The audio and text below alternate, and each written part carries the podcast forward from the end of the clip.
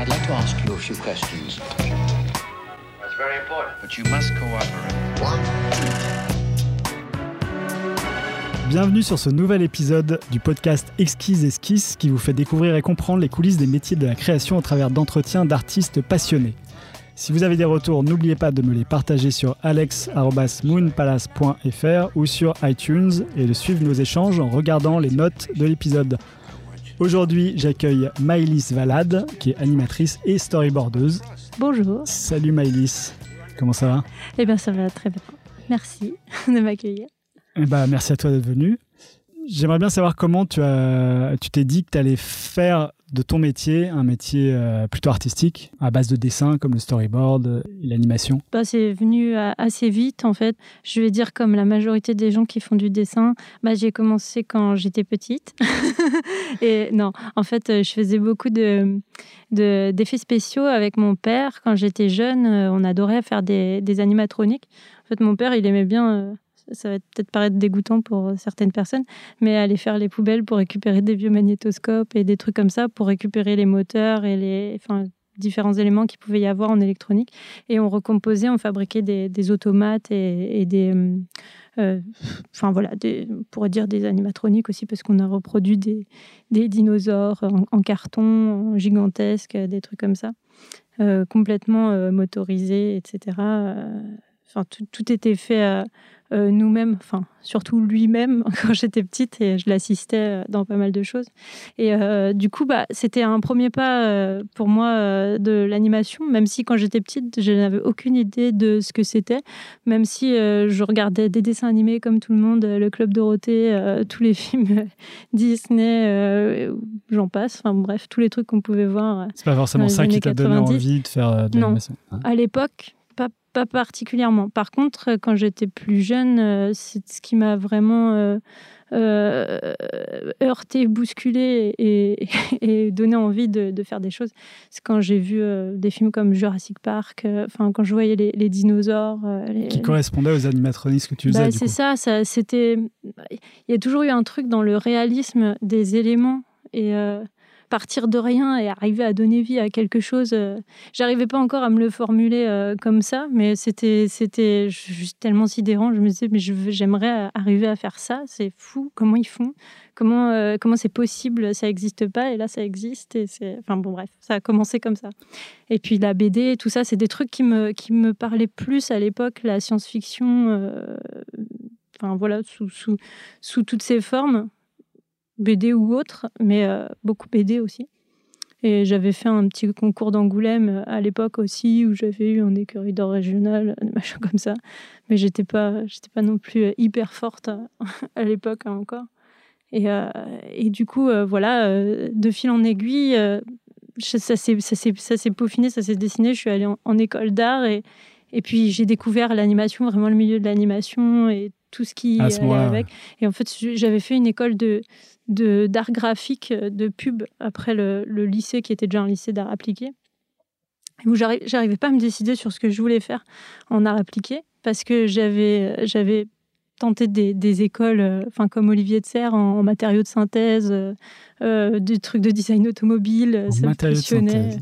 Ouais, ouais, bah, je, je voulais vraiment faire cette section. Et puis, euh, Suite à ce que tu faisais en animatronics, du coup. c'est ça. Parce qu'en ouais, fait, ouais. le, le prototypage, les choses comme ça, c'est ça qui t'intéressait le, le plus, j'imagine. Bah exactement, j'avais envie d'arriver à le faire. Encore une fois, je me... c'était un truc un peu titanesque. Et puis, c'est- des fois, c'est aussi le fait de se dire, putain, je suis, je suis une fille.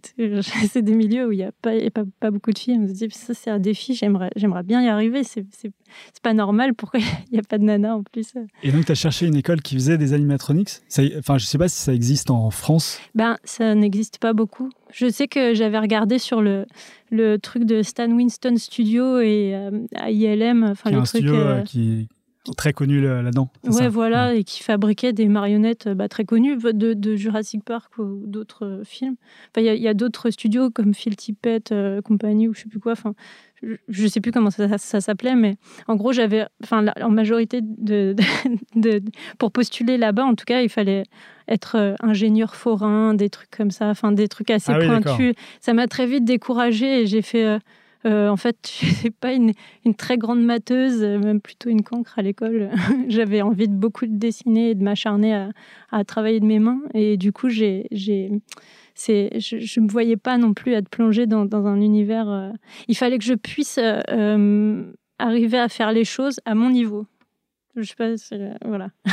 Et pas forcément par équipe, tu voulais dire, avec des grosses équipes qui réfléchissent ensemble à. Ben ça, ça peut être vachement. Ça, c'est ce que j'ai découvert après, en animation quand on j'ai eu toute une phase dans mes études d'art et juste après où j'ai peut-être une petite phase égocentrique ou je sais pas quoi où tu as très envie d'arriver à faire les choses par toi-même.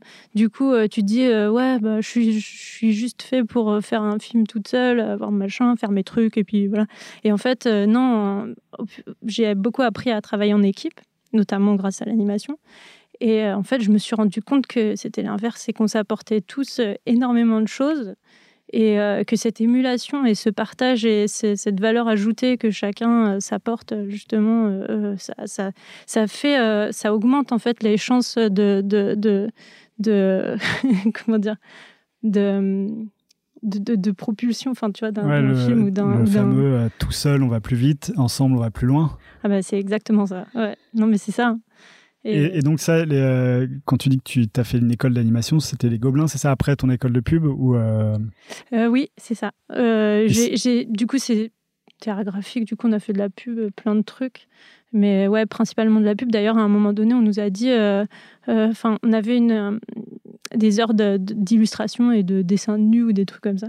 Mais très vite, ils, nous ont, ils ont vu qu'on était une classe, en plus à l'époque, qui tendait vers le dessin et avait très envie de bosser dans l'anime ou ces choses-là.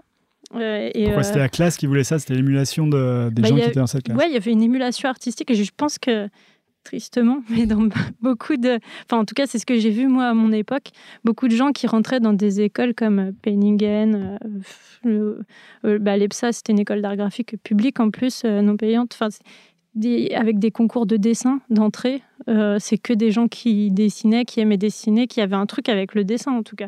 Et du coup, qui, s'ils pouvaient tendre vers une carrière dans ce genre-là, euh, ou euh, justement de, motion graphisme ou de je, ne sais pas qu'est-ce que pourrait euh, enfin mais en tout cas un truc avec l'animation l'image quelque chose de créatif et, et, en fait quand tu te retrouves à essayer de faire des, des, des logos et tout enfin c'est pas c'est pas forcément le truc qu'on attend un peu déçu et frustré quoi. Ouais enfin moi personnellement en tout cas, ça m'a fait un, un, état de choc à ce moment-là, surtout quand on nous a dit comme la classe était assez créative à ce moment-là, on nous a dit non là c'est fini, on va arrêter le dessin, l'illustration et tout parce que vous vous, focalisez pas assez sur le sur le concept, euh, sur le machin. Il va falloir, euh, enfin bon bref, euh, faire abstraction de tous ces trucs là pour pour vous concentrer sur sur des messages importants, enfin impactants pour la publicité tout ça. Donc ah oui pour de la communication pure et pas forcément du concept pour des courts métrages. Machin, penser tout un moi, ça m'a fait choc. J'ai fait, bah non, je, je veux pas. Et alors, qu'est-ce que tu as fait après? Eh ben, en fait, euh, moi, juste avant, j'avais fait un bêta appliqué. Donc, j'avais pas eu le droit de.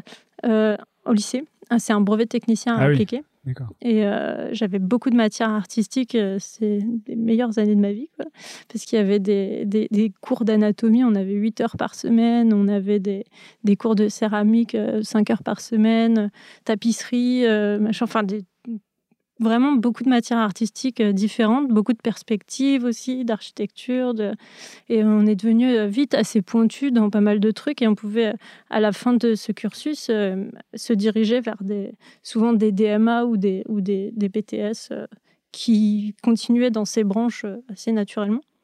C'est pour ça que j'ai tenté plein d'écoles en fait. Mais les gobelins et l'animation, du coup, le truc, c'était le truc de dessin parfait où enfin tout le monde se dit de toute façon avant d'entrer dans cette école si, si, si je veux faire de des films, de l'animation, du dessin, de, la BD ou quoi, ok, c'est l'école où il faut aller. Enfin, à l'époque, c'était comme ça en tout cas. Il y avait peut-être moins d'écoles. il y avait euh, des écoles purement illustration comme euh, Emile Cole, des choses comme ça, mais qui formaient pas forcément à l'animation. C'est ça. Bah moi, en plus, il y a Emile Cole, je ne pouvais pas me le permettre parce que c'est une école ah privée euh, très chère. Moi, je viens d'un milieu euh, très, enfin, qui ne gagne pas grand-chose. Du coup, euh, rien que les, les 1500 euros que j'avais à payer à l'époque pour, pour les gobelins, c'était le bout du monde. Alors, je sais pas comment ils font maintenant. Mais Et tu t'es préparé longtemps pour les gobelins ou c'était c'est venu naturellement ah, ça a été la panique. Parce qu'en fait, j'ai du coup, pour pouvoir entrer au Gobelin, on m'a dit que comme j'avais pas le droit de passer le concours, j'avais même pas le droit d'essayer parce que j'avais fait un BTR appliqué et que j'avais pas euh, l'intitulé bac, même si c'était niveau bac. Euh, avant, il laissait faire, euh, enfin, il laissait passer les BT, mais moi, je suis arrivée une année où c'était fini. Donc, ils ont dit, il faut que vous validiez un, un diplôme supérieur. Donc, j'ai dit, bon, bah, en attendant, je vais faire euh, n'importe quel truc. Mais c'est là que j'ai cherché dans tous les sens, matériaux de synthèse, voilà, tout ça. Ah oui. Et, euh, et, du coup, je ne savais pas sur quoi me poser. J'avais fait tester Estienne en illustration aussi, des trucs comme ça. Et puis. T'as testé d'y euh, rentrer ou C'est ça, ouais, ouais. Les arts déco, enfin plein de choses, ça, ça, me parlait pas mal. Et il y a beaucoup de concours que, enfin, sur lesquels j'ai été prise, où j'ai pas du tout été au bout des, des cursus et tout, enfin, des, des étapes, on va mm. dire, de, concours, parce que ça me, ça me, enfin, ça me parlait pas forcément. Donc, euh, j'ai attendu de voir, et puis, bah, ça, c'était encore une fois une école publique et d'art graphique, etc. Je me suis dit, bon, bah, c'est parfait, je vais faire ça en attendant, et puis ça, ça ira, ça correspond à peu près à ce que je recherche. Donc, euh, donc ton but c'était Gobelin et tu as dû faire l'EPSA pour euh, postuler au Gobelin. Voilà. Et donc j'ai bah, préparé en, pendant les trois ans de cursus euh, de l'EPSA, euh, bah, j'ai fait du dessin euh, à côté de mes cours, des, trucs. J'allais au jardin des plantes, j'en sais rien, je faisais plein de choses pour faire des, croquis dans tous les sens. Et puis j'ai constitué mon dossier principalement sur ma dernière année et en même temps je passais mon diplôme à l'EPSA. Du coup c'était très compliqué parce que bah, j'avais l'impression que c'était la, première fois que je pouvais passer le concours des Gobelins. Et en même temps, il fallait que, il fallait que, que, que j'ai mon diplôme.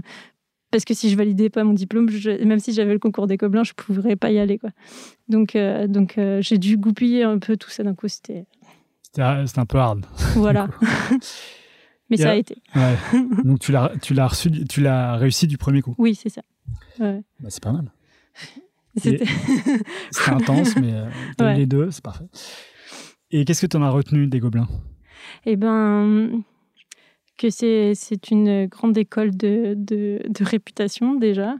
Euh, on est beaucoup, on est beaucoup suivi, on est beaucoup euh, porté aussi euh, par, par l'aura qu'elle, possède. On a eu des, très bons intervenants. On a eu enfin, l'occasion d'y faire des films, de, de pouvoir un peu prouver ce qu'on pouvait. Enfin voilà.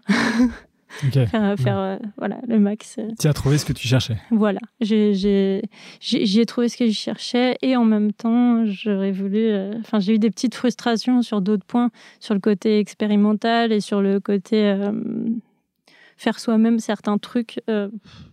bon, voilà. Tout n'était pas parfait, mais en tout cas, ça a été une école qui forcément me permet d'avoir un super boulot et tout ce qui s'ensuit. Donc, bah, parlons de euh, ton travail du coup après. C'est, euh, il est lié directement aux gens que tu as rencontrés au Gobelin ou est-ce que euh, tu as dû faire des recherches longues et fastidieuses avant de trouver ton travail de rêve? Ben non, en fait, c'est venu assez vite parce qu'on a déjà eu la chance d'obtenir le Grand Prix de d'Annecy pour notre film de fin d'études. On a eu le Cristal de film étudiant. Je sais pas si on dit comme ça, mais ouais. Et euh, du coup, bah, on a été, quand on est étudiant des Gobelins, on se fait remarquer. Enfin, comme je disais, elle a une aura cette école et du coup. Ouais, euh, bien sûr. Euh, après, tu si en plus tu fais un film qui fonctionne, après on te, on te dit ah salut. Et ce court métrage, c'était lequel? C'était The Lighthouse Keeper. Keeper. Et, et voilà. du coup, bah, j'ai au, au, fur et à mesure de, de, mon cursus aussi, comme on fait des stages, qu'on connaît les, les, les, bah, les, promotions euh, supérieures, enfin en année, et mmh. euh, on échange beaucoup. Ça, ça, devient très vite une petite famille. Et du coup, ben, j'ai, moi, on m'a très vite appelé euh, sur tel ou tel projet pour faire des choses. Au début, c'est toujours un petit peu chaotique. Quand on sort d'école, déjà, on accuse le coup de, des études et puis de, du film de fin d'études qui est très épuisant. Moi, je sais que j'ai eu une petite, une petite zone, euh, une zone morte euh, après, mais dont j'ai, enfin, j'en ai eu besoin. Ça s'appelle des vacances. mais j'arrivais pas vraiment à me reposer. Ah ouais. Ces espèces de sueur et de trucs. Et, Et après, et ça va. depuis que tu es sorti des Gobelins, tu as fait d'autres formations? Parce que j'ai vu qu'il y avait des films de la poudrière. euh, Alors non, j'étais intervenante euh, là-bas. Euh, euh, j'ai euh, aidé euh, Reza Riahi surtout, puis un, un- un- un ami et collègue à moi, qui, euh, qui lui faisait euh, est rentré à la poudrière peu de temps après que je sois sortie des Gobelins, si je dis pas de bêtises, je sais plus trop quand. Mais euh, voilà, je l'ai aidé sur ses films. que tu connaissais d'avant alors Des Gobelins ou... Ouais, je- que j'ai connu en même temps que j'étais au Gobelin, c'est ça, à peu près. Et depuis, on a une collaboration, enfin, on se, on se consulte mutuellement sur les, sur les projets. euh, sur les... J'ai un, enfin, j'ai un lien particulier avec les, les personnes de la poudrière parce qu'on a des profils euh, ou des, des sensibilités euh, assez communes sur, sur, enfin, sur le côté scénaristique, sur la réalisation, etc. Ouais, c'est très axé réalisation et Voilà. concept justement, puisque on en Mm, parlait, mais pas axé communication là pour le coup. C'est ça, ouais, ouais. Et c'est quoi ton quotidien aujourd'hui? Ben. Enfin, t'es intermittente, c'est ça Oui, c'est ça. Je suis intermittente du spectacle. Euh, là, actuellement, par exemple, je suis storyboardeuse sur euh, un long métrage, Calamity Jane. Euh, Enfin. Calamity, une enfance de Martha Jane Canary, pour dire le, le vrai titre, de, de Rémi Chaillet. Je travaille en. en- J'ai beaucoup de chance d'ailleurs pour ça, en collectif euh, étroit euh, avec, euh, avec Rémi et Liane Shaw, qui est aussi le directeur d'anime sur le film. Et, euh, Tu les as rencontrés comment d'ailleurs tu, Par les différentes euh, rencontres que tu as fait au fil des, des dernières années? Alors ouais, c'est vraiment des, des bouches à oreille à chaque fois. On a, c'est, horrible, hein, mais c'est beaucoup du copinage. Mais euh, bah, Bouche à oreille, c'est pas exactement du copinage, c'est aussi euh, du, Oui, du c'est ça. talent et du. c'est ça. Il faut, faut arriver à l'admettre à chaque fois. Ah bon, c'est vrai. ok. Et ouais, non. du coup, moi à l'époque. Je travaillais sur Le Petit Prince en, storyboard. euh, Je venais de terminer.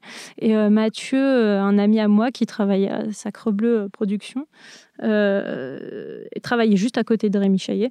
Et Rémi Chaillet euh, lui, enfin, lui disait qu'il était en panique parce qu'il cherchait un border, un bon border, euh, machin, pour, euh, pour son film. Parce que là, ça faisait deux ans qu'il, ou un an, je sais plus, mais qu'il travaillait sur son board tout seul et que ça ne marchait pas. Il fallait refaire le truc. Et du coup, c'était un travail un peu titanesque, un gros chantier.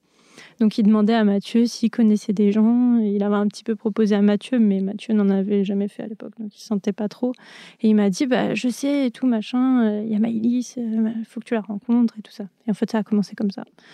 Et puis après, j'ai parlé de Liane Shaw à, à Rémi et de fil en aiguille, euh, voilà, tous les copains Ah, sont venus s'ajouter à la liste. euh, et, et non, c'est super parce que du coup, euh, bah, comme ça, Rémi euh, a trouvé son directeur d'anime choc, idéal. Et puis après, il y a, y a eu Ben euh, Massoubre, enfin Benjamin Massoubre, le monteur aussi, euh, Patricio, dont j'ai parlé à, à, à Rémi aussi, qui est un décorateur hors pair, euh, enfin un coloriste et enfin c'est un peintre plein air en fait à, à la base si on devait vraiment le décrire et il a trouvé des, des méthodes hallucinantes pour, pour faire les décors de nos films. Du coup, ça reste une, un noyau euh, dur euh, de travail avec une émulation et une écoute euh, mutuelle permanente euh, avec des forces de proposition de tout le monde, euh, des, trucs. euh, je sais pas si j'aime bien ce terme, force de proposition, mais euh, en tout cas, euh, chacun euh, apporte vraiment sa pierre à l'édifice et il y a un vrai travail d'équipe, euh, un beau travail d'équipe. Ah, bah, super. Euh, avant de continuer, est-ce que tu as un artiste fondateur ou euh, quelqu'un qui t'a vraiment inspiré, qui t'a fait dire euh, voilà, je veux faire ce que, ce que cet homme ou cette femme fait? Ça, c'est hyper compliqué. Euh, parce qu'en fait, je crois qu'on est bourré de, de plein de personnes au fil de notre vie. euh, Enfin, on se dit ça à Ouais, chaque bien fois. sûr. Et en plus, si je cite un truc, ça va être méga kitsch parce que ça remonte à mon enfance et que c'était pas du tout. euh, Pourquoi pas? Mais il y a, bah, il y a Frezza- Frazetta, euh, Boris Vallejo, euh, des, des- des peintres hyper réalistes. Où quand je regarde maintenant, je- ça, ça me fait mal aux yeux. Hyper des, Mais- des peintres qui font des, choses assez fantastiques. C'est ça, c'est toujours un peu dans l'espèce de SF. Euh, euh, puis, enfin, Giger, euh, Moebius. euh, Ouais. tous des gens que tu as essayé de copier pour arriver à te forger ton propre style ou c'est juste des... Euh, Boris Valero, euh, ouais, je, tiens à préciser que j'étais petite, j'avais 8-9 ans. mais tu as le droit, hein, je pense que tout le monde fait de, ça. de faire des, des, muscles et des, et des filles à poil sur des dos de dragon. voilà, ouais, non, j'ai fait tout ça. Et, et j'ai beaucoup été fascinée par la photographie en noir et blanc, des trucs qui n'ont rien à voir en fait. Euh, Koudelka, euh, Henri Cartier-Bresson, des, puis des, des, grands cinéastes aussi. Enfin, très tôt, j'ai été fascinée par Kubrick. Euh, euh, mes camarades à l'époque connaissaient pas trop, du coup, parler de ça, c'était pas forcément des trucs. Euh, c'est plus tard, quand j'ai été dans, dans le cinéma, etc., que je me suis rendu compte que c'était c'était pas n'importe qui, que ah c'était plutôt important et tout. Mais, mais quand j'étais plus petite, parce que j'étais vraiment petite à l'époque, mon, père me montrait plein de films depuis toute jeune. Du coup, je. voilà, il y avait des trucs qui ressortaient plus que d'autres. voilà. Très bien. Euh, parlons de ton, film euh, de fin d'études, du coup, The Lighthouse euh, Keeper. comment ça se passe de travailler en équipe comme ça? Toi, tu avais quel rôle sur ce court métrage qu'on peut voir en ligne? Pour ça, plus facile à regarder. Eh ben, c'est travail d'équipe comme ça, c'était compliqué parce que du coup, enfin compliqué. Non, ça s'était quand même bien passé sur une majorité du de la production, du, enfin de la production. C'était pas une production, c'était à l'école. mais euh, mais euh, oui, du coup, on était tous à, égal euh, en tant que réalisateur dessus, et effectivement, voilà, chacun devait trouver un peu sa place. Et j'ai toujours eu un, petit peu un profil polyvalent à faire plusieurs choses. Et, et du coup, j'ai fait bah, tous les décors du film à ce moment-là. Euh, bah, toutes les couleurs, les machins. Enfin, là, c'était une astuce euh, en rétroéclairage, etc. Je faisais des prises de vue de mes décors euh, pour les incruster au film. D'où la lumière qui sort du film. La, lumière du phare, elle, est, assez naturelle. Donc, il y a, en fait, il y a une, texture hyper particulière dans ce, ce film, justement. Mm. Donc, ça vient de ça. Bah, ça vient de ça, ouais. Et c'était compliqué aussi à travailler. Je sais pas si c'est la meilleure méthode qui soit, en tout cas pour être efficace, machin, mais en tout cas pour la, la beauté du résultat, euh, moi, enfin, la, la, prise de vue d'un dessin, le, bidouillage entre différentes textures, etc., euh, me, me, conduit toujours à, à, être fasciné, à avoir quelque chose de, de spontané, naturel, enfin, qui ne fait pas surtravailler ou, ou voilà. Parce que c'était dessiné à la main, c'est sur des feuilles euh, de papier. Eh ben, non. alors, non, alors euh, à la base, je faisais, par exemple pour le décor, euh, le dessin à la main au trait, comme n'importe qui dessinerait. Le... Je le scannais. sur Photoshop, je, je, je, prenais plein de textures différentes, des trucs de rouille, de, de, de plein d'éléments de bois, de, ça peut même être d'autres trucs, mais en fait, euh, voilà, je les calais euh, comme, euh, enfin, au ressenti, mais dans le décor pour que ça corresponde à peu près à l'espace voulu et, et, aux matières voulues dans l'espace. Et puis, une fois tout ça assemblé sur mon dessin et correspondant exactement aux formes que j'ai dessinées, je, je, mettais une passe d'ombre, enfin, je modelais l'ombre en dessin dessus, enfin, au stylet. Et puis ensuite, euh, je m'imprimais ça euh, sur une feuille euh, A4 parce que je crois que j'avais pas mieux à l'époque. Et puis là, je faisais prenais une espèce de, de petit banc de titre en fait. c'est une plaque de verre. Je mettais une lampe en dessous et, j'avais mon appareil photo au-dessus. Et puis je shootais le, le truc pour que ça c'est dû prendre pas mal de temps. ouais, parce que surtout après, pour c'est des choses auxquelles on pense pas tout de suite quand on est étudiant, quand on fait ce genre de trucs et qu'on bidule, parce que là c'est en image fixe. Mais après, quand on anime, qu'on a les différentes couches, euh, personnages, etc. S'il y a des premiers plans ou machin, faut les détacher. Donc faut, faut tout penser pour que que ce qu'on shoot là justement avec la lumière, etc. S'il y a un élément dessus, il faut pas que hmm. ça fasse, euh, faut pas que ce soit par accord, quoi, en gros les, les deux. Donc euh, voilà. Et alors, d'où vient le, le caractère assez particulier du personnage principal avec des grands yeux, un long nez? Eh ben. Est-ce qu'il y a une inspiration? Parce que moi, j'ai ma petite idée sur la question, mais je n'ose pas trop le, dire. Ben, connaissant notre équipe, je sais, je sais plus comment on a décidé ça. Moi, j'ai toujours aimé les grands nez. Donc déjà, je voulais même faire une BD sur un nez euh, depuis longtemps. mais euh, il, y a des, il, y a, il y a Blin qui fait pas mal de. Mais ouais, mais c'est passionnant. Enfin, c'est beaucoup de caractère. C'est très français de faire des gros nez euh, en plus. Mais, euh, Des grands nez ou des gros nez? Parce que Des grands et des gros nez. Ah, des grands, Des- de toutes sortes de nez.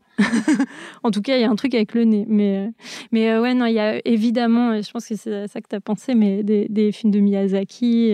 Non, a- c'est pas ça que j'ai pensé. ben, ben, là, en l'occurrence, je sais que, que ce soit Jérémy qui travaillait avec moi dessus, ou, ou Ronnie, euh, ou, euh, ou David, enfin, tous, euh, ils, ils étaient passionnés de, des films de Ghibli. Et il y a plusieurs héros comme ça. Mais c'est vrai que maintenant que tu le dis, j'aurais pu penser à ça, mais j'ai surtout pensé à Tommy Unger- Ungerer en fait. Ah bah ça, ça fait partie de moi mes références. ah. euh, J'adore euh, Tommy Ungerer. Et c'est vrai que c'est bien vu. Parce que Ah, personne n'y a pensé avant, non nous, enfin Ah, nous l'a dit en tout cas. Mais, euh, mais en tout cas, euh, ouais, je pense que c'est complètement inconscient, mais que j'ai dû peut-être militer pour ça à un moment donné, parce que ça m'y faisait peut-être penser. C'est Bon. pas faux. Et après, tu as fait un film pour Annecy, parce que je crois que c'est une tradition que les élèves des Gobelins fassent des, euh, des introductions Les pour Annecy, génériques, ouais. qui est euh, complètement différent. Là, un style. euh, je, Ouais, alors, ouais. je sais pas quel était ton rôle, c'était aussi euh, co-réalisatrice. euh, Oui, on est tous. euh, Là, c'était en deuxième année. Lighthouse Keeper, c'était la, la- la fin, c'était la dernière année. Mais le, le générique, je- oui, bah, c'est pareil. qu'enfin, là, comme on a des, des, des, des équipes complètement différentes, souvent, enfin, des fois c'est la même, mais c'est rare, en deuxième année et en troisième année. Du coup, artistiquement, ça peut complètement euh, être modifié, à moins que quelqu'un impose euh, très fortement son, son, sa bibliographique et son, et son, son style. Mais c'est, c'est, c'est, enfin, c'est pas forcément facile et c'est pas forcément ce qu'il y a de plus judicieux pour ces autres choréales parce que chacun peut vouloir apporter son, son truc. Et donc, comment ça s'est passé euh, Du coup, bah, là, j'avais une affinité particulière avec d'autres personnes euh, de l'équipe sur des, sur des, des images euh, voilà, euh, de, de, de, de, de cultures différentes, principalement l'Inde. Et là, cette année-là, en plus, c'était c'était l'Inde à, à l'honneur. Donc, donc voilà, il fallait mettre ça en avant. On s'est dit, euh, enfin, on pouvait, je crois, respecter ou ne pas respecter le thème, mais nous, on avait choisi d'y aller. Et, euh, puis, euh, espèce de divinité, Garuda, tout ça, enfin, c'était des trucs qui nous avaient pas mal émerveillés, parce qu'il y a tout un truc avec le rapport entre le, ciel et la terre, cet oiseau qui fait le lien entre les deux, l'acheminement d'un personnage qui, qui, dans un monde complètement onirique, qui, qui, qui, grandit en fait dans ce, dans truc jusqu'à prendre son envol ou pas. Au début, euh, il devait tomber, on ne devait pas savoir s'il volait. Mais euh, voilà, enfin c'était et puis tous les, choix graphiques. euh, moi, je sais pas, c'est venu assez naturellement. J'avais commencé à faire des des, hum, euh, color key. Enfin, je sais pas comment on peut. C'était pas vraiment des color key. Je faisais Color des petites des, aquarelles. euh, c'est des idées de couleurs, c'est ça? C'est ça, ouais, des petites ébauches d'ambiance et tout. Enfin, j'avais fait ça en aquarelle. Et puis, euh, ça avait pas mal plu euh, aux membres de l'équipe. C'est ça tournait autour des, des rosés, machin, avec des trucs assez géométriques, et, etc. J'étais pas mal passionnée des chairs. Et, et je sais que dans l'équipe, euh, c'était un peu pareil. Il y avait, il y avait des, ces délires-là. Et on avait très envie de faire un film, un film pop-up, un petit peu un truc qui, qui se déploie euh, assez géométrique avec des, des jolies couleurs. Et voilà.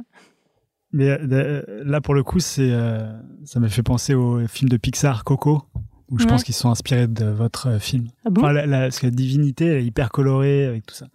Mais bon, ça, Je l'ai c'est. pas euh, vu jusqu'au bout d'ailleurs. Je- Ah bon? Non, T'es sorti du cinéma. Enfin, tu as peut-être pas vu non cinéma. faut pas le dire, c'est un stream. Euh, T'as travaillé aussi sur des films comme Adama, Ernest et Célestine et euh, Tout en haut du monde, du coup, dont on a déjà Mm. parlé. Euh, là, tu travaillais en tant qu'animatrice. Euh, Je crois, en, en tout cas, sur Ernest et Ernest et Célestine. Célestine, ouais. Et justement, l'animation d'Ernest et Célestine. Moi, en fait, j'ai adoré Ernest et Célestine, presque autant que Tout en haut du monde. Mais... et, et je trouvais que l'animation était hyper fluide, hyper dynamique, Mm. hyper joyeux. Enfin, il y avait tout ce, ça retranscrivait tout ce qu'on pouvait voir sur les, sur les, les, les livres d'Ernest et Célestine. euh.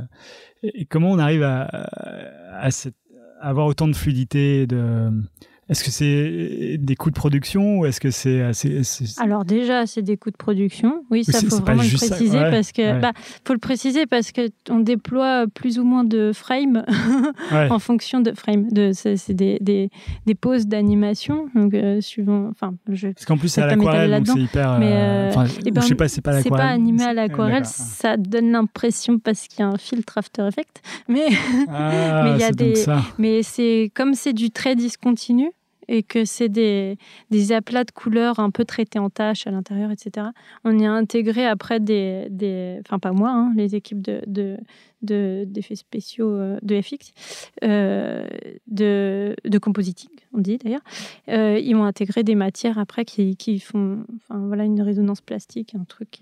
ça, met pas mal de temps à il y a un vrai travail d'adaptation entre, entre le livre et le, et le résultat final d'un film d'anime parce qu'il faut arriver à simplifier un maximum le graphisme pour qu'il soit que chaque animateur puisse se l'approprier euh, de manière cohérente et, et, et, respectueuse du modèle. Donc, il faut que chaque personne arrive à.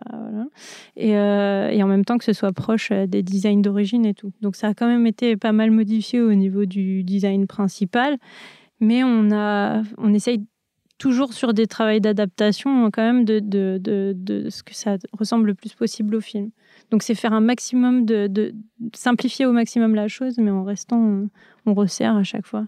Et euh, ben, le, le, moi, là, je, le point fort qui m'a qui m'a vraiment euh, époustouflé quand je suis arrivée sur ce film-là, c'était le, le storyboard de Benjamin Renner. Enfin, c'est le, c'était notre outil de travail principal, nous, en tant qu'animateurs euh, sur le film. Et pour moi, il y avait déjà tellement tout, en fait, dans son, dans son storyboard.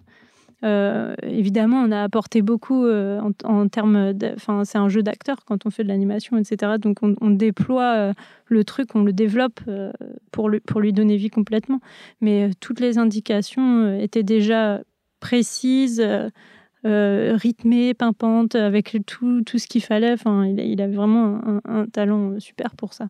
C'est un storyboard déjà euh, très abouti au niveau de l'animation, c'est ça parce que il y avait pas mal de, de, de, cases décomposées. Enfin, c'est comme ça qu'on hmm. dit, mais des personnages décomposés dans les plans.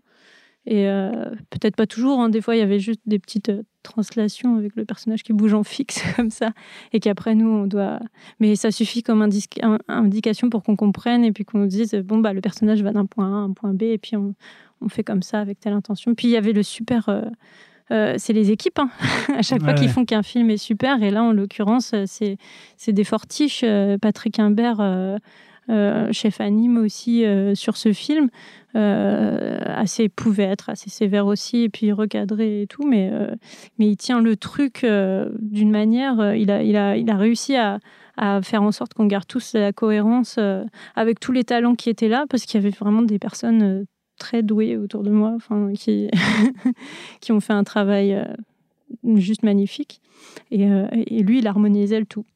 Euh, derrière. Euh, il refaisait quelques petites phases euh, par-ci par-là pour, pour que le tout soit complètement fluide. Et son travail à lui, forcément, était aussi.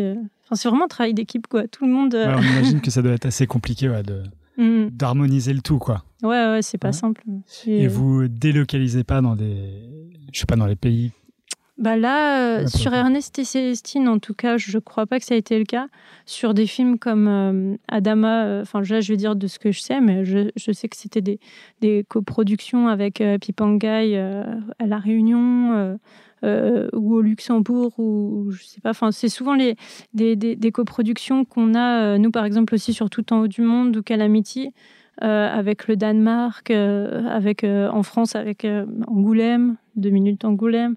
Euh, peut-être Pipangai. Euh, il y a, il y a hmm. le Luxembourg, je pense pas. Parce que je sais que Rémi, lui, il tient à ce que euh, garder une main sur. Enfin, oui, garder il veut pas en tout cas que ça sorte de l'Europe.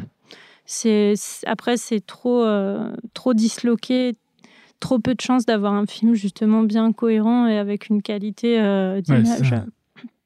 c'est très dur de tenir une qualité d'image. Bah, quand on est obligé de se disperser dans tous les sens, c'est normal. C'est forcément moins cohérent. Alors, je sais que tu fais des courts enfin que tu essaies de faire des courts métrages. Hmm. Comment euh, comment on monte un court métrage euh, et comment on arrive jusqu'au bout? Parce que je crois que hmm. le dernier que tu as essayé de faire, euh, T'es compliqué. Oui, bah, Enfin, ça, ça arrive. C'est, ouais. pas simple, surtout quand on travaille euh, à temps plein, souvent sur des, des choses à côté, enfin des, des longs métrages, euh, comme c'est mon cas. Mais euh, enfin, dès qu'on a un petit peu de temps libre, voilà, on essaye de développer d'autres projets. Enfin, que ce soit court métrage, long métrage, euh, ça peut être toutes sortes de choses. Et euh, oui, effectivement, du coup, j'avais un, un court métrage en particulier, euh, parce qu'il y a d'autres choses que je fais à côté pour moi. Parce que j'ai vu plusieurs courts-métrages sur Oui. ton, ton site qui Oui. sont pas visibles. Oui, Enfin, on oui. peut pas les lire. C'est ça, bah, ils, sont, qui sont toujours en cours. Ah oui. ça continue ou, ou, euh, Genre Des- fois, je Prune, laisse un petit peu de côté. Euthanasie, cache-cache, tout ça, ils sont en cours. ouais ouais c'est D'accord. c'est c'est des trucs euh, l'île prune et, euh, cache-cache c'est des trucs que, que- qui me tiennent à cœur mais que je prends mon temps à faire de mon côté enfin je vais pas spécialement demander temps, de voilà ouais. que j'ai pas j'ai pas demandé de subvention pour ça j'ai pas Enfin, l'île Prune à la base faisait partie d'un collectif qui s'appelait les Expériences, euh, qui devait, euh, euh, ça devait être plusieurs courts métrages qui devaient sortir au cinéma, etc. euh, collectif de femmes qui faisaient des, projets de films sur la sexualité, etc. Et puis euh, qui en fait euh, s'est un peu cassé la figure. euh, mais ça, c'était sous sa forme euh, long métrage en fait. Euh, du coup, euh, moi je trouvais ça très dommage et j'ai toujours en tête là de, le, de, le- de l'avancer, de le terminer. en tout cas pour moi parce que c'est, c'était, ça, ça m'a beaucoup parlé. Mais ça urge pas, je sais pas. Mais en tout cas, ouais, pour Itanesi, là, c'était autre chose parce que quand on veut faire un court métrage dans de bonnes conditions, on essaye de, d'avoir des subventions, des aides pour pouvoir faire, pour pouvoir payer quelqu'un pour nous aider au son, par exemple, euh, payer un ami qui peut venir nous aider à, à, bah, à travailler sur le film. Ouais, les subventions différents ne te servent pas à te payer toi. Elles Bah, servent surtout voilà. à, à t'aider. peut- peuvent m'aider à me payer moi, parce que dans le sens où bah, j'ai quand même des heures de travail et tout dessus, donc ça peut, ça peut. Enfin, normalement, pour être réglo, il faudrait que ça fonctionne comme ça, mais bon, c'est que ça fonctionne pas toujours comme ça. Mais, euh, mais en tout cas, euh, voilà, bah, là, on a fait le, chemin, on va dire, dit classique, où on a, on a déposé, alors que c'était un projet très atypique et, périlleux, euh, et- et assez ambitieux, puisque c'était de la stop motion et que c'était environ 20 minutes à la base. Et, euh, et du coup, euh, on a eu les deux premières aides du CNC, et puis à la troisième, euh, il y a eu un couac euh, parce que, parce que le, enfin, au scénario, ça n'allait pas bien, qu'il y avait des, choses à retravailler euh, pour, pour raccourcir le fil, pour le, enfin, puis il faut être d'accord avec le CNC des fois, mais, euh, mais, euh, mais bon, on avait eu des retours d'arguments qui correspondaient pas tout à fait à notre désir euh, sur le film, enfin Mm. de ce qu'on voulait en faire. Et du coup, là, on s'est dit, euh, mince, là, ça, ça va coincer parce que c'est pas du tout ce vers quoi on voulait tendre et on n'avait pas envie de transformer le, le film pour que ça devienne euh, quelque chose de. Donc, euh, donc voilà, ça aurait dû euh, continuer. Il y a eu un gros stand-by dessus et puis d'autres soucis, voilà, personnels. Mais Et Voilà. euh, alors, il y a un autre court métrage que tu as commencé en première année euh, des Gobelins, ouais, euh, qui, je sais, L'Ermite. Oui. Voilà. ouais, ouais. Qui est un film euh, que j'ai vu récemment. Et que j'ai trouvé hyper fort en fait en, en l'état et euh, et tu dis que tu veux continuer ce film est-ce que c'est un de tes projets pour euh, pour le futur? Ben, en fait, euh, bah, c'était un, un hommage à mon père parce que c'était ce- cette année-là, j'avais perdu euh, mon papa. Et, euh, et en fait, il y a beaucoup à dire en fait, de la vie de Ouais. mon père et de tout ce. Enfin, je vous ai parlé un peu de mon, mon passif euh, animatronique, euh, chercher dans les poubelles, tout ça. Mais mon, mon père était un, un espèce de, de savant fou, mais un peu. comment dire il est- il était aussi. Euh, déclaré handicapé social à 85, 90% même. Et euh, il était agoraphobe, paranoïaque. Il y avait plein de trucs qui faisaient qu'on était, quand je le voyais, on était enfermé chez lui, etc. Et, euh, et il vivait dans son art, il vivait dans son, dans son, dans son univers. Et il m'a transmis beaucoup de choses à ce niveau-là. Et il y, a, y a un roman à faire dessus. Mais, mais voilà, un jour, j'aimerais vraiment arriver. J'avais une idée de film en stop-mo d'ailleurs. Je choisis à stop-mo parce que c'est complètement en relation avec euh, ce qu'on faisait à l'époque. l'animatronique. Et Ouais. je sais que ça l'aurait passionné euh, plus que tout. Je pense que s'il avait été sur un plateau avec moi en train de, de bouger les petits trucs, il aurait été comme un fou. Et euh, voilà. Ouais, parce que l'ermite, en fait, c'est un, euh, ça, parle surtout, c'est comme un au revoir à ton père, j'ai l'impression. Tu, tu, tu l'imagines de l'autre côté et il te voit de son côté te voir toi. Mm. Et du coup, ce que tu as envie de faire comme film, c'est pas la continuité de ce, ce court métrage, mais plutôt un, un, truc plus long euh, sur la question. Quoi. Ouais, autre chose. Ça, ça, peut s'inscrire dans le même genre de. de, de pas, pas d'onirisme, mais de. Parce que c'est un peu sombre quand même. Euh. C'est un peu sombre. dans la, dans la même, dans la même touche, ça, ça, pourrait être comme ça, mais j'avais, j'avais eu d'autres idées. Enfin, j'avais eu deux autres idées assez, assez, assez précise là-dessus, mais il fallait le temps de digérer un peu que les années, euh, le côté artistique. Euh, ouais, ben peaufine. moi, je vais parler de la question du style parce que sur, ce, sur l'ermite, justement, c'est assez noir, assez sombre, l'animation est, pas fluide, justement, mm. contrairement à RNSS. Travailler sur les timbres poste. ah oui, c'est en plus, c'est en tout petit. Euh, ouais, c'était du ouais, 7 cm sur 5, un truc comme ça. Euh, c'était c'était en, tout petit. En fait, on avait un exercice d'animation limité avec euh, Serge Elissalde à l'époque à l'école. Et c'était en une semaine, on devait faire euh, deux minutes de film. Enfin, le truc, on se dirait, waouh, c'est titanesque parce que pour prendre deux minutes, en général, il nous faut six mois. Et, et c'est ce qu'on a fait pour le générique d'Annecy d'ailleurs. Mais là, du coup, il faut faire très vite. Et c'est un exercice génial parce qu'en fait, on s'aperçoit qu'on se concentre exclusivement sur notre sur notre ressenti, mais pas que. Enfin, on fait vite une ébauche de, storyboard de ce vers quoi on va aller, on va à l'essentiel, etc. Et puis on pond quelque chose de, spontané, et puis souvent il en ressort des choses très belles. Eh ben, comme, euh, comme ce court métrage par exemple. C'est gentil. Et alors, est-ce que euh, est-ce que c'est important de trouver un style à soi?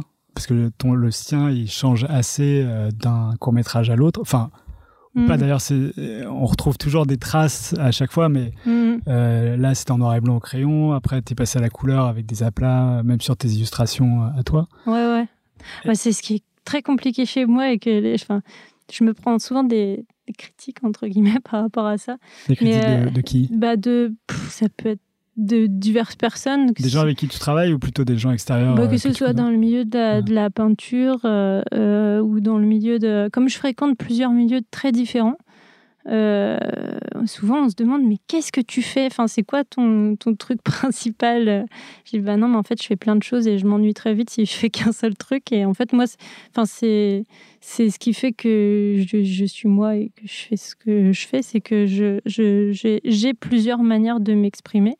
Et en fait, j'aime beaucoup, euh, je n'aime pas m'imposer un style, je trouve que ça me, ça me restreint énormément dans ce que je fais. J'aime énormément trouver un style approprié à, à une intention, à, à un projet. Euh, je trouve qu'il y a une essence à chaque, à chaque projet, à chaque... Euh, enfin ouais à chaque contexte mmh. et je trouve qu'il y a un truc à trouver je, je, je trouverais ça dommage que je de, de répercuter d'avoir toujours la même imagerie voilà. T'as pas peur qu'on reconnaisse pas euh, ton film à toi parmi. Euh, je sais pas mm. si, tu fais 10 films. Euh, ouais, ouais. T'as pas peur que si les 10 films soient différents, on, on reconnaisse pas ta patte? Non, au contraire, ça m'amuserait. je me dirais, enfin, en fait, en général, on, on peut faire des critiques sur le, sur le, le graphisme, mais en général, ce qu'on me dit, les personnes avec qui j'ai bossé là en long métrage, etc., je suis très reconnaissable au niveau de la mise en scène on arrive à, reconnaître vraiment la, la patte euh, dans, le découpage et dans la composition de mes images, il paraît. Carrément. Donc, euh, c'est, voilà, on m'utilise souvent pour ça aussi. je, suis, je suis un outil, un outil sympa pour ça. J'essaierai d'y prêter attention euh, la prochaine fois que je verrai un film. Je me dirai, tiens. Peut-être.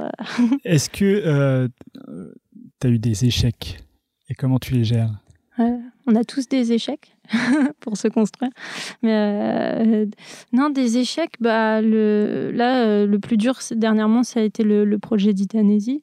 Euh, J'estime pas que ce soit un échec parce qu'en fait, on devait déposer une dernière aide et on avait complètement nos chances, etc. Le problème, c'est les travails de collaboration, les personnes avec qui on bosse. Des fois, ça peut ne pas bien se passer. Y a des, ça peut poser des problèmes. Et voilà, enfin, ça, fait partie des choses les plus, compliquées à gérer, des fois dans notre milieu, les, trucs d'ego, etc. Et, euh, et bon, j'essaye de travailler toujours dans de bonnes conditions pour que ce soit, cool dans ce sens-là. Mais euh, moi, particulièrement, euh, des gros échecs, en tout cas, mon, problème, c'est que peut-être j'essaye de, les éviter à chaque fois. Du coup, j'ai pas eu encore de, de, gros, de grosses catas. Non, j'ai plutôt de la chance, je pense. Après, tu t'en aperçois pas forcément et tu arrives à rebondir euh, naturellement. Ouais, ouais, ouais. Moi, j'essaye d'y repenser, là, mais je. alors, tes inspirations, euh, on a vu que il y en a une qui était assez forte, qui était ton père, puisque Mm. tu as fait euh, l'ermite, etc. Et à mon avis, qui doit être un terreau pour ta créativité dans Mm. ta vie. Est-ce que tu, tu remarques d'autres inspirations euh. Et est-ce que tu as des, des problèmes avec la page blanche? Euh, je crois qu'on a tous un problème avec la page blanche en créativité. Euh, moi, peut-être, euh, je dois faire partie de ceux qui ont le plus de problèmes avec ça. Ah bon? Je, je procrastine beaucoup. Je, je- c'est le fameux terme de notre milieu aussi. Mais en plus, quand on travaille dans l'animation, comme ça demande euh, beaucoup de recul avant de sauter, euh, bah, du coup, j'ai tendance à reculer beaucoup, beaucoup, beaucoup. Et des fois, je peux sauter euh, assez loin après, mais ça peut prendre du temps. faut, faut accepter que ça prenne du temps. Quoi. Là, on parle de la construction de tes courts-métrages. Mm. D'accord. Et du Ouais, coup, ouais. tu écris les scénarios, euh, tu, vas- tu fais le storyboard ou tu procrastines le scénario? Ben, je- euh, écrire euh, le, le scénario, je le fais euh, mis à l'écrit, mis à l'image. Euh, je, je travaille pas mal au ressenti sur pas mal de, de choses. J'écris d'ailleurs aussi à côté, mais sur des trucs qui n'ont rien à voir avec court métrage, et etc. Et Tu vas voir avec quoi? Bah, Des livres, des de notes? l'écrit, ouais, Ouais. des petits, Des choses que tu as envie de publier un jour ou pas du tout? Ouais, ouais, des, des, enfin, euh, oui, non. Euh, enfin, j'en sais rien. En fait, je, je verrai plus tard. J'y pense pas trop, mais. mais euh, Tu as envie de sortir des livres? euh, ou enfin je Non. sais enfin que ce soit pour enfants que ce soit des livres illustrés ouais, faut pouvoir se sentir légitime. parce que je sais que tu fais plein d'autres choses ouais, je- tu Ouais, fais plein d'autres choses à côté parce que ouais, sur ton site tu te déclares plasticienne Ouais, ouais. Bah, en fait, c'est pour regrouper parce que je peux pas décrire en fait tous Ouais. les trucs euh, que je fais. Et euh, au moins, ça, ça, c'est un, mot poubelle. Je fous tout dedans. Et mais euh, j'en ai vu d'autres dans la com il s'appelle visual designer un truc Ouais, bah, c'est très vaste, voilà. Donc comme quoi. Mais euh, ouais, non, c'est du moment que je peux continuer à m'exprimer sur différents médiums quand j'ai besoin de le faire.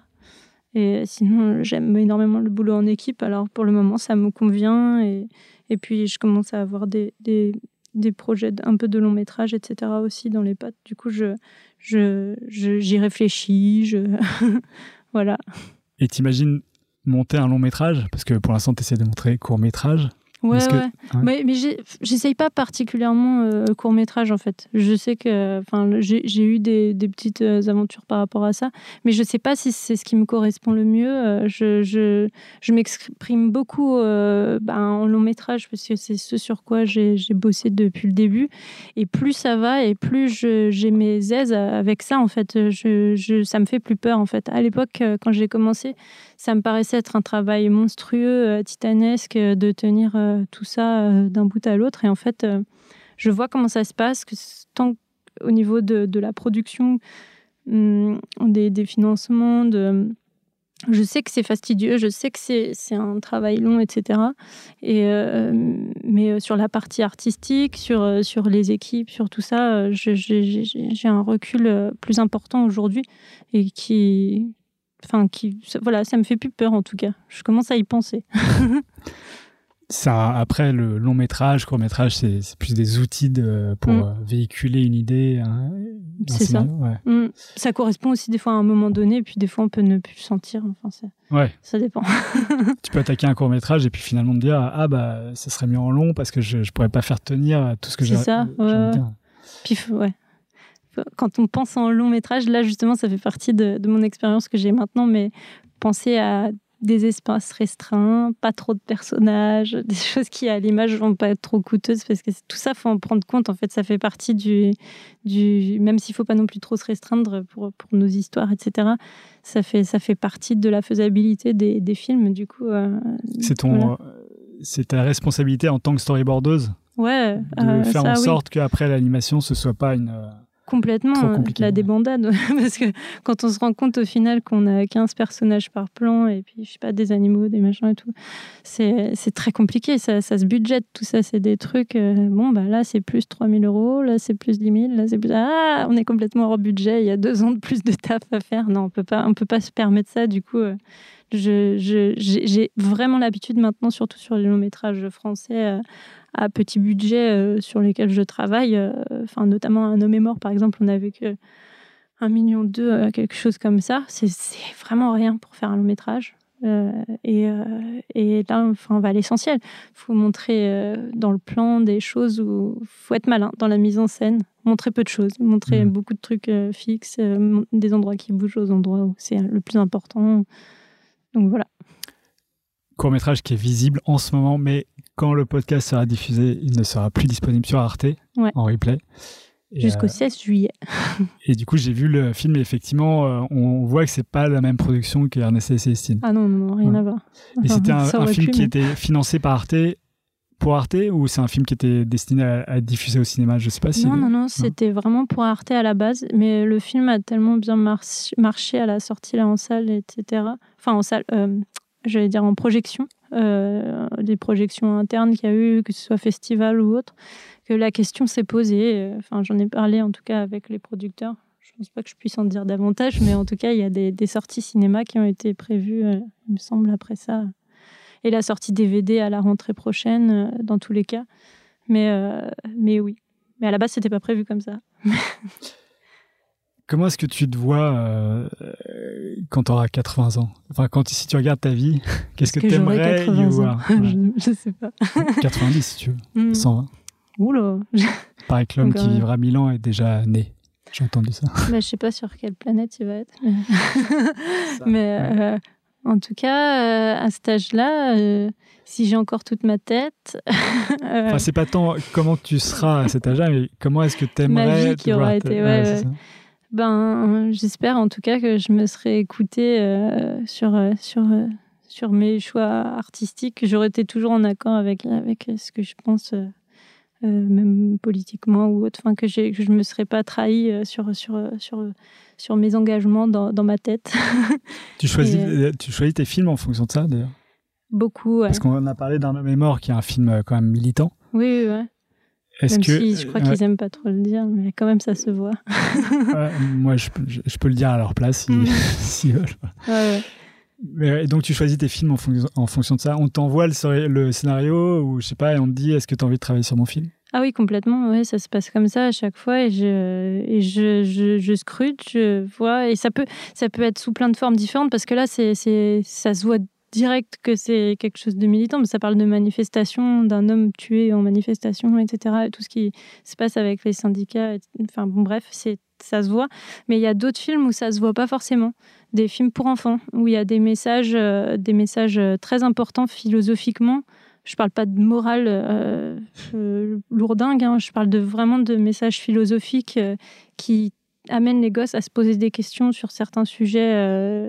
Ça fait partie des choses que j'aimerais véhiculer dans, dans des longs métrages que j'espère faire dans le futur, mais, euh, mais, euh, mais pouvoir parler aux petits de, choses graves comme la, différence, le, le- je sais pas, beaucoup de choses, la, violence sur, sur les, classes populaires, des, choses qui peuvent passer par tellement de choses, montrées de tellement de manières différentes et, et qui peuvent complètement être montrées sous le regard d'un enfant, enfin au niveau d'un enfant en tout cas. Et, je sais qu'il y a des films. Moi, Le Petit Prince, par exemple, euh, quand j'ai eu le scénario et que j'ai été sidérée par, euh, par le message de ce film, enfin, c'était assez fou. Ils avaient repris euh, le, le, Petit Prince, euh, qui est déjà une histoire assez magnifique euh, et bon, enfin étrange aussi, et ils fait, euh, ils l'ont englobé par une autre histoire qui était beaucoup plus euh, orwellienne et, euh, et à l'époque euh, très poussée, enfin dans ce sens. En tout cas, moi, quand je l'avais en scénario à l'époque, d'ailleurs, euh, j'étais assez insatisfaite de l'aboutissement total du truc, même s'il y a des très jolies phases dans le film en mise en scène et tout. Mais, mais en tout cas, à l'écrit, je crois que c'était Irina qui s'appelait, je connais plus son, son nom, la scénariste, mais, mais en tout cas, c'était, c'était, assez sidérant. Je me suis dit, waouh, ce film-là, je, je veux le faire principalement pour ça. Quoi. Parce que c'était ça décrit quelque chose de, du monde moderne. Ça fait une critique sur le, le côté euh, de, de, vouloir toujours tout épurer, tout machin. pourquoi? Donc à 80 ans, t'aimerais quand même euh, voir que tu as, as, fait, réalisé des films mm-hmm. sur les sujets assez militants. Eh ben ouais. Ou, en tout cas, même si j'ai pas réalisé de film, parce que je sais pas si, j'espère que ça arrivera, mais, euh, mais euh, en tout cas que j'ai travaillé sur des projets dans de bonnes conditions. comme ça, je, serai une, vieille dame épanouie. Et eh ben, voilà, enfin que ce soit en adéquation avec tout ce que je pensais. Est-ce que tu sais pourquoi euh, tu as, autant besoin de créer? Pourquoi tu as, choisi ce métier euh? Est-ce que c'est pour que ton œuvre te survive? Est-ce que c'est euh, parce que tu as envie de véhiculer des messages Donc on a une mmh. idée dans ce que tu viens de dire? Quand j'étais plus jeune et mégalo de, à l'école, Ouais, ça devait être pour ça. T'as un moteur de, de euh, je dois prouver, euh, je suis, enfin voilà, je veux me montrer, je veux de la reconnaissance et je veux machin. Euh, et puis en grandissant, plus du tout. J'ai plus, j'ai plus trop ce truc-là, mais par contre, maintenant, la, chose vitale qui me, qui me booste, c'est, c'est, les messages qu'on peut faire passer à travers les films. C'est, c'est de travailler dans de bonnes conditions et, et d'avoir des super équipes enfin, avec qui on s'entend bien et, de, ouais, de, pouvoir euh, faire, faire des choses ensemble collectivement, s'apporter un, un bien commun ensemble de, de, de, créativité. Euh, voilà, et puis faire à côté mes trucs euh, à moi, à mon niveau, en étant le plus libre possible. Et ça, c'est vraiment le plus important. Je supporte pas d'avoir trop de contraintes bah, quand tu travailles pour une équipe, tu as quand même beaucoup de contraintes. Ouais, mais je pense pas, je réfléchis pas de la même manière. Ah oui. Et là, je le pense, euh, je, mets mon ego complètement de côté. Je, je le fais pour le bien de, de, de, tout le monde, pour qu'on on avance, que le, le, film se fasse et qu'il soit bien et que, et que chacun, euh, enfin, que les autres euh, n'aient pas de frustration ou de choses je, réfléchis vraiment comme ça quand je travaille en équipe euh, sur un long métrage.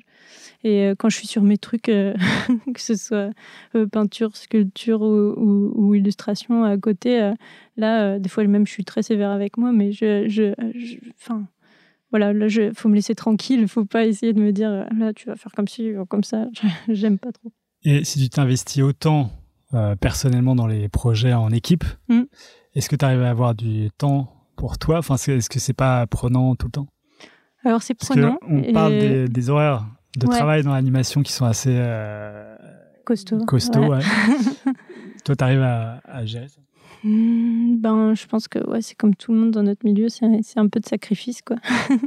mais, euh, mais quand, enfin, quand il y a des moments où je sens que j'ai vraiment besoin de créer, que j'en peux plus de, de, bosser sur un truc, que j'ai donné trop de ma personne euh, pour pour un projet, pour quelqu'un et, pas pour moi, à ce moment-là, je, j'essaie de m'arranger pour faire une pause et pouvoir euh, me retrouver un peu euh, et, le faire. Mais en général, quand même, si on peut trouver le temps, euh, on aménage un peu en fonction de, de, bah ouais, des différents projets. Comme de toute façon, c'est assez limité en temps. Euh, pour, sur un long métrage, quand je bosse en storyboard, par exemple, ça dure six mois. Après, je peux arrêter un petit temps, euh, un, deux mois, et puis je travaille sur autre chose, un truc plus personnel. Et puis après, je reprends. Ouais, quand tu travailles sur un storyboard, tu as moins l'idée. Enfin, tu, tu, tu, trouves que tu crées moins que quand tu es si, si, on crée énormément en board. D'ailleurs, ce qui est épuisant, c'est que tu dois penser à tout en storyboard. Donc c'est... Parce que tu mets ta personne dans le storyboard aussi. Ouais, tu, complètement. Tu fais de la mise en scène. Même là, sur le, le film euh, sur lequel je travaille, enfin, on, est. On, des, fois, on réécrit des, des, des choses. On, on, a, on a, enfin, on a ce travail un petit peu euh, de, de, de co-auteur, euh, voilà. Enfin, on, on a, on, booste pour avoir un maximum d'idées, pour en plus euh, pouvoir sauver euh, la, situation quand on a des grosses impasses euh, scénaristiques ou au montage dans l'animatique. Et là, faut d'un coup pouvoir ressouder le tout et, re-rendre le truc cohérent. On en parle beaucoup en équipe et tout. Et puis après, on pose les choses. Donc, euh, ouais, non, c'est- vraiment très créatif, euh, le, storyboard. Enfin, je sais qu'il y a plusieurs phases en développement, justement, sur les films. On a, on a, cet espace-là. J'ai jamais été insatisfaite, en fait. C'est ça qui fait que j'ai moins. euh, euh, insatisfaite, pas de mon travail, hein, mais insatisfaite au niveau de, de la dépense d'énergie euh, créative. Je rentrais chez moi à chaque fois et je me dis, oh là, j'ai réussi à, à, à- penser à pas mal de choses aujourd'hui. C'est génial. Euh, J'ai réussi à mettre ça en place. Euh, Ça va donner ça, ça, ça. Euh, Et je sais qu'il va y avoir des vraies répercussions sur la, sur la suite du projet. qui, on accouche vraiment de quelque chose aussi dans, dans notre boulot. Du coup, et je ne me dis pas euh, le soir en rentrant chez moi, ah merde, là, j'avais envie de faire un truc pour moi et ça- je suis frustrée parce que. Et en fait, non. C'est pour ça qu'au fur et à mesure, j'ai j'ai pas fait forcément trop de trucs à, à côté à des grandes périodes, sur des grandes périodes parce que, parce que j'étais complètement satisfaite de, de faire ce que j'étais en train de faire. Quoi. Du coup, ça. Tu me donnes euh, une idée de la question euh, suivante qui est à propos de la réussite. Ouais, Du coup, euh, j'aime pas ce que- mot. eh ben, pourquoi? Euh, Parce que la, réussite, ça veut dire qu'on va forcément, je sais pas, empiéter sur quelqu'un d'autre. Je, je, sais pas, il y a une connotation qui est une espèce de, de truc euh, de carrière, euh, de tout ça. C'est des, choses qui m'ont fait beaucoup de mal, moi, depuis, euh, depuis toute jeune. Parce que, enfin, ça, fait partie de nous, surtout quand on est dans des écoles, des concours, des machins et tout. Toute ma vie, elle a été bercée par de la compétition. Et, euh, la réussite, euh, ça incarne euh, tous les sacrifices et tout ce qui. Le fait de, même faire un. d'être devenir solitaire, de, perdre des amitiés, d'avoir des. Enfin, je sais pas, tout un tas de choses qui font que ça me fait très peur. Et en fait, ça t'impose d'avoir de faire tout le temps des projets, des plans sur la comète, sur plein de choses.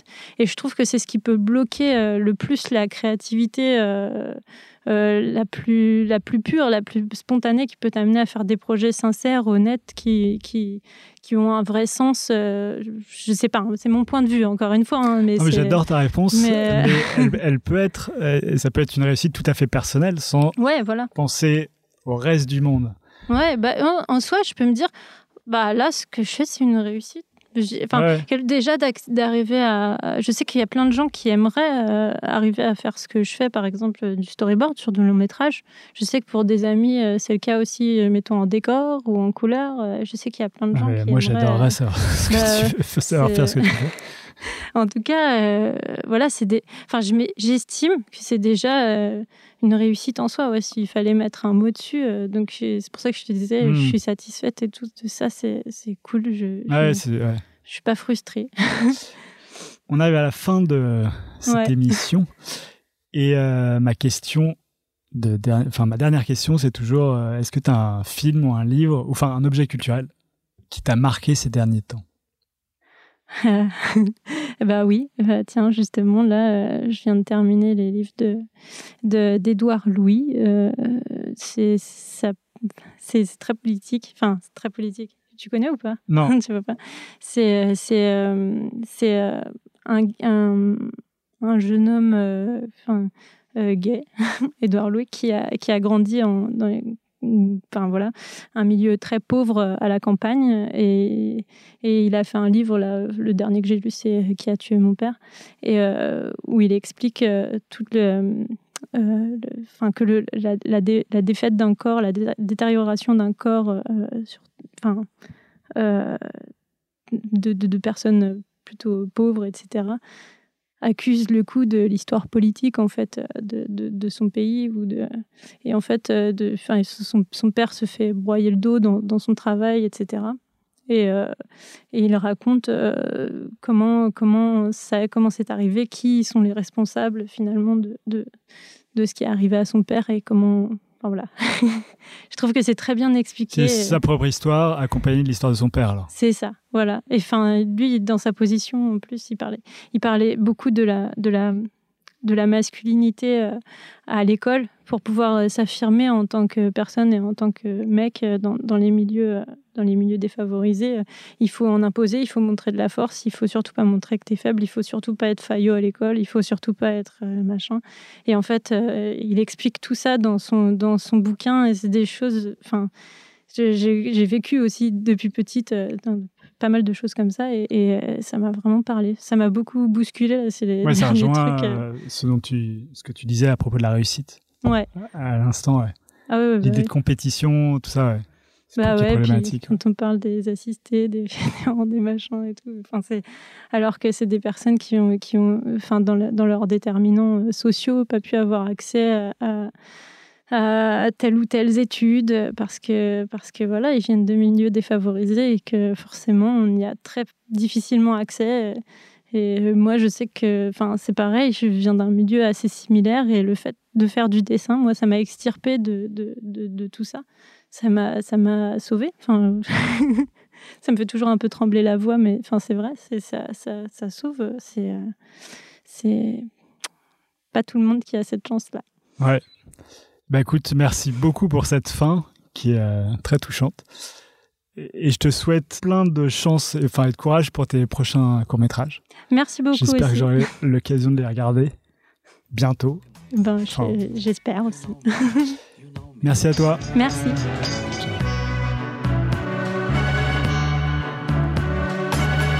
Voilà, c'est fini pour aujourd'hui. Si vous êtes arrivé jusque-là, c'est que l'épisode vous a sans doute plu. Alors n'hésitez pas à le partager, en parler, le commenter ou m'envoyer un mail sur alex.moonpalace.fr, ce qui m'aidera à poursuivre ces entretiens. Merci et à dans deux semaines pour un nouvel épisode. Ciao